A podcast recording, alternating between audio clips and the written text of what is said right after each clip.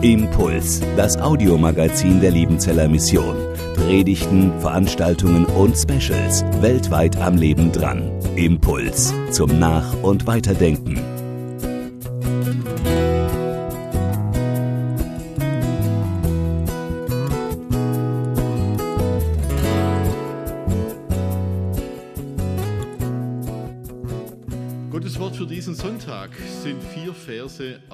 Dem ersten Korintherbrief.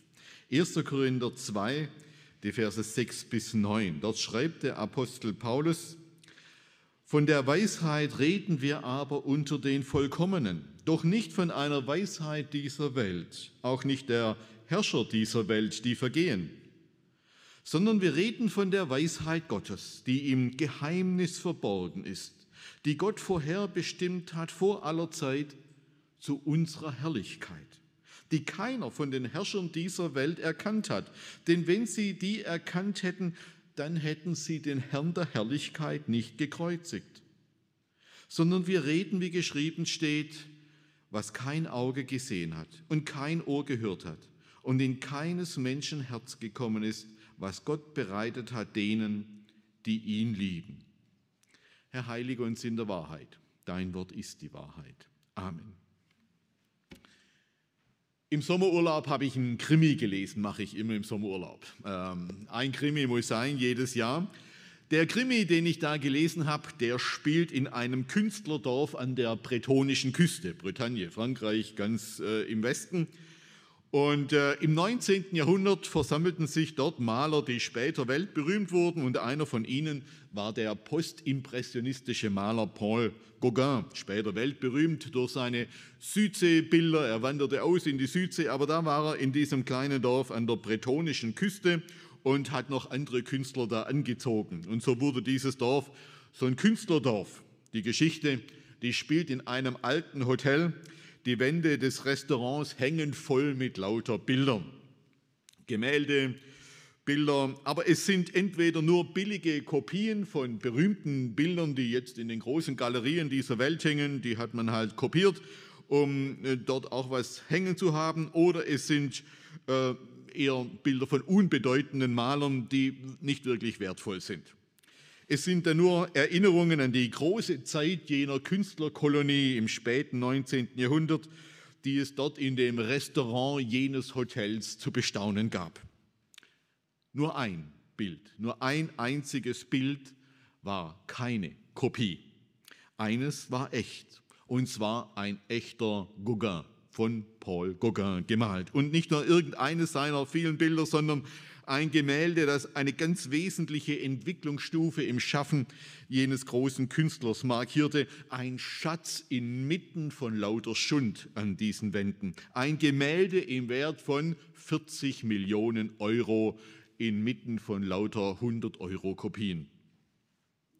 Aber nur sechs Menschen wussten von der Natur dieses Bildes. Nur sechs Menschen wussten, dass das ein echter Gauguin ist und keine der Kopien. Man musste schon Experte sein, man musste schon äh, Kunstexperte sein, um das überhaupt wahrnehmen zu können. Für alle anderen Gäste war es eine unbedeutende Kopie inmitten von lauter anderen unbedeutenden Kopien. Und man ahnte schon, es kommt zum Mord.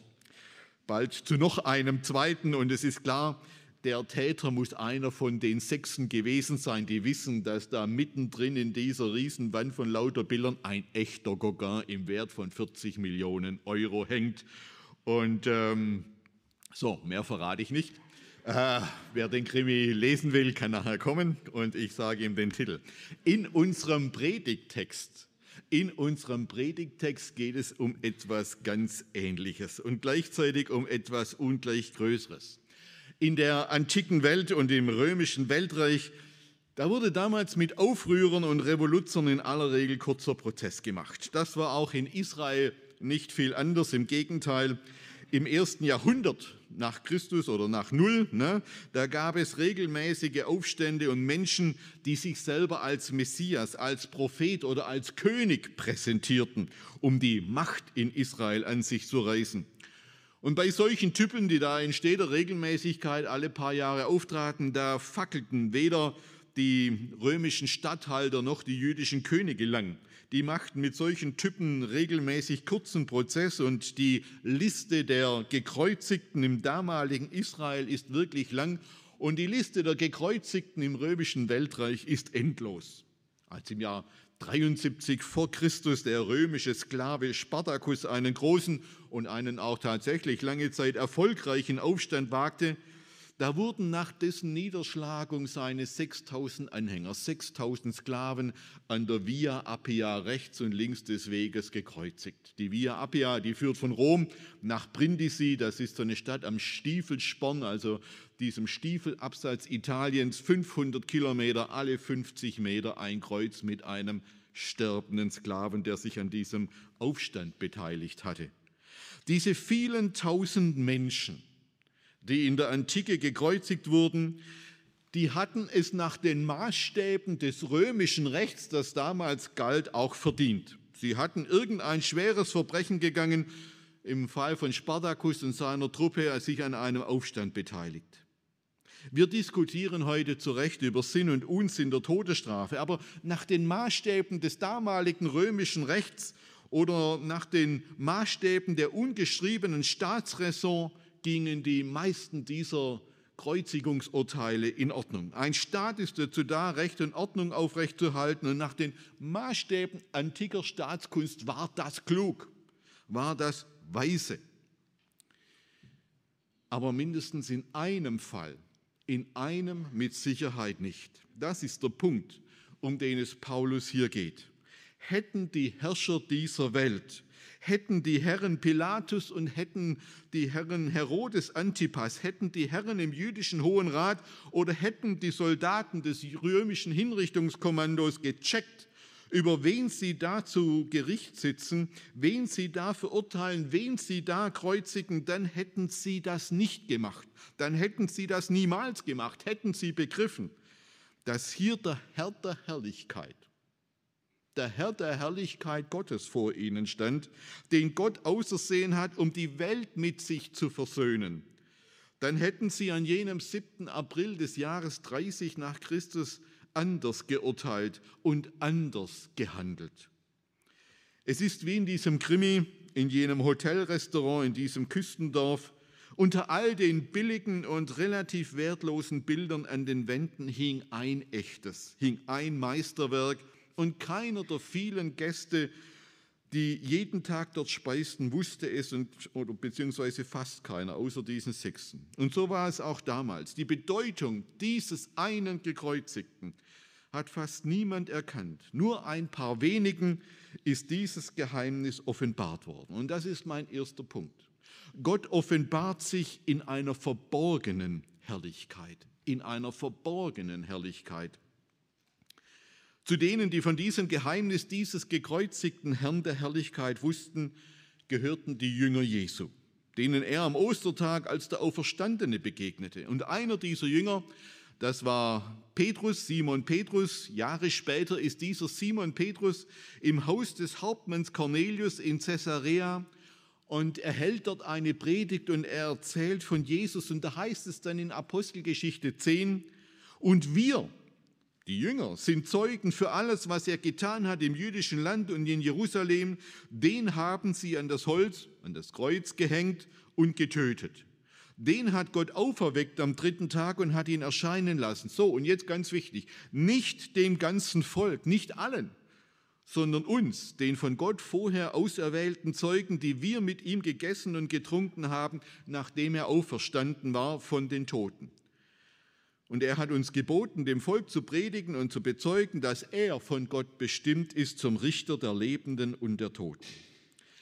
Dass, von, dass Gott das Geheimnis von dem Herrn der Herrlichkeit nicht dem ganzen Volk offenbart hat, sondern nur den von Gott vorher auserwählten Zeugen, ist ein Wesenszug, ein Wesenszug der Offenbarung Gottes und das Grundproblem jeder Evangelisation. Wir verkünden immer ein Geheimnis. Wir verkünden immer ein Geheimnis, von dem nur wenige Zeugen geworden sind, nämlich die Jünger Jesu und die es dann uns im Neuen Testament überliefert haben. Ein Geheimnis, das wir nicht beweisen können, sondern wir müssen dem Zeugnis der Zeugen glauben. Gott verbirgt seinen Sohn. Er versteckt seinen Herrn der Herrlichkeit in der Menschwerdung eines, eines Menschen, eines Kindes, in der Normalität eines Zimmermanns und in der Grausamkeit einer Kreuzigung. Gott versteckt, er verhüllt, er verbirgt den Herrn der Herrlichkeit in dieser unscheinbaren Verkleidung. Und einer dieser Jünger, die Zeugen der Auferstehung geworden war, schreibt das später im Johannesevangelium in diesem berühmten Prolog. Und das Wort ward Fleisch. Das ewige Wort Gottes wird Fleisch. Und Fleisch heißt, da ist etwas automatisch sterblich, da ist etwas automatisch vergänglich, da ist etwas automatisch sehr, sehr menschlich. Und dieses fleischgewordene Wort, das wohnt unter uns als Jesus von Nazareth, als Zimmermann. Und wir sahen seine Herrlichkeit. Die Herrlichkeit, eine Herrlichkeit als des Eingeborenen Gottes vom Vater voller Gnade und Wahrheit. Wir haben in diesem fleischgewordenen Menschen etwas gesehen, was anders war wie bei allen anderen Menschen. So, und jetzt kommt die 100 Millionen Dollar Preisfrage. Ab wann haben sie das gesehen? Ab wann hatte Jesus diese Herrlichkeit? Ab wann war diese Herrlichkeit sichtbar? Wann? Hatte Jesus diese Herrlichkeit, von der hier die Rede ist, erst am Ostermorgen, als er Maria Magdalena begegnete? Hatte er diese Herrlichkeit erst am Osterabend, als er durch die verschlossenen Türen in den Kreis seiner verängstigten und verzagten Jünger trat und sein großes Shalom, sein großes Friede mit euch gesprochen hat. Ist Jesus erst ab Ostern der Herrlichkeit und hatte er vorher keine Herrlichkeit, hatte er vorher keine Gestalt und Hoheit? Jesaja 53, diese berühmten Verse im Propheten Jesaja, da heißt es, wir sahen ihn wir sahen ihn, aber da war keine Gestalt, die uns gefallen hätte. Er war der Allerverachtetste und der Unwerteste, voller Schmerzen und Krankheit. Er war so verachtet, dass man das Angesicht vor ihm verbarg. Darum haben wir ihn für nichts geachtet. Ab wann war Jesus der Herr der Herrlichkeit? Erst ab Ostern oder schon vorher? Einer, der etwas später als die ersten Jünger auch die verborgene Herrlichkeit dieses Herrn der Herrlichkeit erkannte, das war der Apostel Paulus. Als er im Auftrag des Hohen Rats als Christenverfolger auf dem Weg nach Damaskus war, da trat ihm plötzlich dieser Herr der Herrlichkeit in den Weg. Plötzlich erstrahlt Jesus im Herrlichkeitsglanz, im Doxa-Glanz Gottes vor seinen Augen und er kann überhaupt nicht mehr weitergehen. Er, er fällt zu Boden und merkt, da steht der, Herrlich, Herr der Herrlichkeit im Glanz Gottes vor mir. Der Gekreuzigte, von dem er meinte, dass er von Gott verflucht sein müsste und dass man deshalb auch berechtigterweise seine Anhänger verfolgen dürfte, der steht jetzt vor ihm. Und er kann gar nicht mehr anders, als ihn als den Messias und den Sohn Gottes als diesen Herrn der Herrlichkeit anzuerkennen. Er hat überhaupt gar keine andere Wahl mehr. Aber dieser auferstandene Christus, der da im Herrlichkeitsglanz Gottes vor ihm steht, es war eben kein anderer als der gekreuzigte Jesus von Nazareth. Und Paulus begreift jetzt, warum er ihn vorher nicht erkannte. Er war ja ein theologisch gebildeter Jude und Pharisäer und er wusste, wenn Gott sich offenbart, dann hat das immer etwas mit Herrlichkeit zu tun. Als Gott im Alten Testament die Israeliten aus Ägypten führte, da erschien ihnen die Herrlichkeit Gottes in einer Wolke. Da glänzte etwas und dann wusste man, da ist Gott mitten unter uns gegenwärtig. Auf dem Berg Sinai erschien Gottes Herrlichkeit ebenfalls in einer Wolke. Und Mose durfte dann die Herrlichkeit Gottes sehen, als er an ihm vorüberging. Und dieser Herrlichkeitsglanz Gottes, der bildete sich dann ab auf dem Angesicht des Mose als nachdem er äh, aus der Stiftshütte kam und diese Begegnung mit Gott hatte, da spiegelte er diesen Herrlichkeitsglanz Gottes wieder, so dass die Israeliten sein Angesicht verbergen mussten, um das überhaupt aushalten zu können. Und es war folglich die komplett berechtigte Erwartung, dass die Erscheinung des Messias, wenn Gottes Sohn kommt, wenn der Messias kommt, dann musste man Herrlichkeit sehen, da musste man was sehen. Da musste ein Glanz erscheinen und zwar für alle sichtbar. Das war die Erwartung, die war biblisch-theologisch vollkommen begründet. Aber bei Jesus, da vermissten Paulus, da vermissten die Hohepriester und Schriftgelehrten, da vermissten die Zeitgenossen damals diese eindeutige Herrlichkeit. Und am Kreuz, am Kreuz von Golgatha, da sah man erst recht keine Gestalt, die einem gefallen hätte. Da sah man tatsächlich nur den Allerverachtetsten und den Unwertesten. Und deshalb sah Paulus in Jesus auch nicht den Messias Israels. Deshalb sah er auch, es auch als seine Pflicht an, die Anhänger dieses Menschen zu verfolgen. Das ging nicht. Und dann kommt Damaskus. Und erst vor Damaskus begreift Paulus im Angesicht, das, im Angesicht des auferstandenen und verherrlichten Jesus, dass der Gekreuzigte kein anderer war als der Herr der Herrlichkeit. Auf der Straße vor Damaskus wird Paulus klar, dass Gott seine Herrlichkeit im Geheimnis, im Geheimnis eines gekreuzigten, eines elendig sterbenden gekreuzigten offenbart hat. Und diese Erkenntnis, die drückt das Johannesevangelium aus mit diesen Worten, und wir sahen seine Herrlichkeit. Die Herrlichkeit, die in einem Fleischgewordenen, in einem Menschgewordenen, in einem Leidenden und Gekreuzigten sich offenbart. Wir haben Herrlichkeit gesehen, wo sie sonst keiner gesehen hat. Das Zweite, Gott offenbart seine Herrlichkeit inmitten der Zeit. Inmitten der Zeit. Als Christen hoffen wir auf ein Leben in Gottes Herrlichkeit und wir verbinden die Erwartung der Herrlichkeit mit dem ewigen Leben in Gottes Gegenwart. Und umgekehrt verstehen wir unsere Gegenwart oft als eine Zeit, in der wir noch leiden müssen, als eine Zeit des, des, Leidens und der Bedrängnis, als ein irdisches Jammertal, das geprägt ist von Kreuz und Elende, von Krankheit und Tod. Das ist die Zeit, durch die wir jetzt durch müssen, bis Gott seinen Sohn sendet bei deiner Wiederkunft und dann wird die Zeit der Herrlichkeit anbrechen. In vielen klassischen Liedern in unserem Gesangbuch ist das der Tenor. Viele kennen die Strophe von Paul Gerhards Lied Die güldene Sonne. Kreuz und Elende, das nimmt ein Ende. Nach Meeresbrausen und Windesausen leuchtet der Sonne gewünschtes Gesicht. Freude, die Fülle und selige Stille habe ich zu warten im himmlischen Garten. Dahin sind meine Gedanken gerichtet. In diesem Lied kommt ein ganz berühmtes Schema zum Ausdruck, das in ganz vielen Gesangbuchliedern angelegt ist, das sogenannte Vorher-Nachher-Schema. Jetzt und hier leben wir in einer Zeit, in der Kreuz und Elende herrschen. Und dann und dort, wenn Jesus wiederkommt, wenn sein Reich anbricht, dann wird Herrlichkeit sein in Gottes neuer Welt. So, jetzt haben wir neue Lieder, Anbetungslieder, Lobpreislieder und da ist genau umgekehrt. Da singen wir, dass die Herrlichkeit schon jetzt da ist. Ja?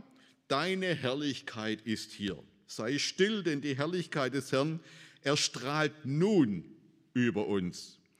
Ich sehe, Präsens, den König kommen, mächtig und in Herrlichkeit. Da ist die Herrlichkeit schon volle Wumme da. Meine lieben Schwestern und Brüder, was stimmt denn jetzt? Was ist denn jetzt richtig? Nein, ich mache keine TED-Umfrage jetzt. Wann sehen wir denn die Herrlichkeit? Wann kann man denn die sehen? Nun, klassisch theologisch könnt ihr euch daran gewöhnen, weder das eine noch das andere sind ganz falsch, aber beides ist auch nicht ganz richtig. Richtig ist, dass Gottes Herrlichkeit schon im irdischen, schon im gekreuzigten Jesus Christus offenbart wurde nicht erst am Ostermorgen, sondern wer Augen hatte zu sehen, wer erleuchtete Augen des Herzens hat, der hat diese Herrlichkeit schon auf dem Weg Jesus, Jesu gesehen und der hat diese Herrlichkeit auch am Kreuz Jesu gesehen.